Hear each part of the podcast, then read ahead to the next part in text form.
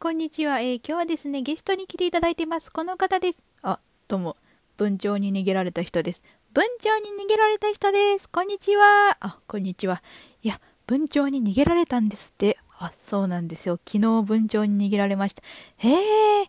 この番組ではね、いつでも文鳥に逃げられた人を、あの、募集してまして、リアルタイムで、リアルタイムと言いますか、あの、一番直近で文鳥に逃げられた人に、あの、毎回来ていただいておりまして、あ、そうなんですか。いや、どのような状況で文鳥に逃げられたんですか？えー、僕ですね、あの、何でも半開きにする癖がありまして、あの、ドアとか、えー、ホイール焼きのホイールとか、えー、なんでちょっと鳥かごを掃除してる時に、あの、扉を半開きにしてたら、まあ、行かれちゃって、あらまあ、その時の文鳥はちょっと一回振り返って笑ってましたね。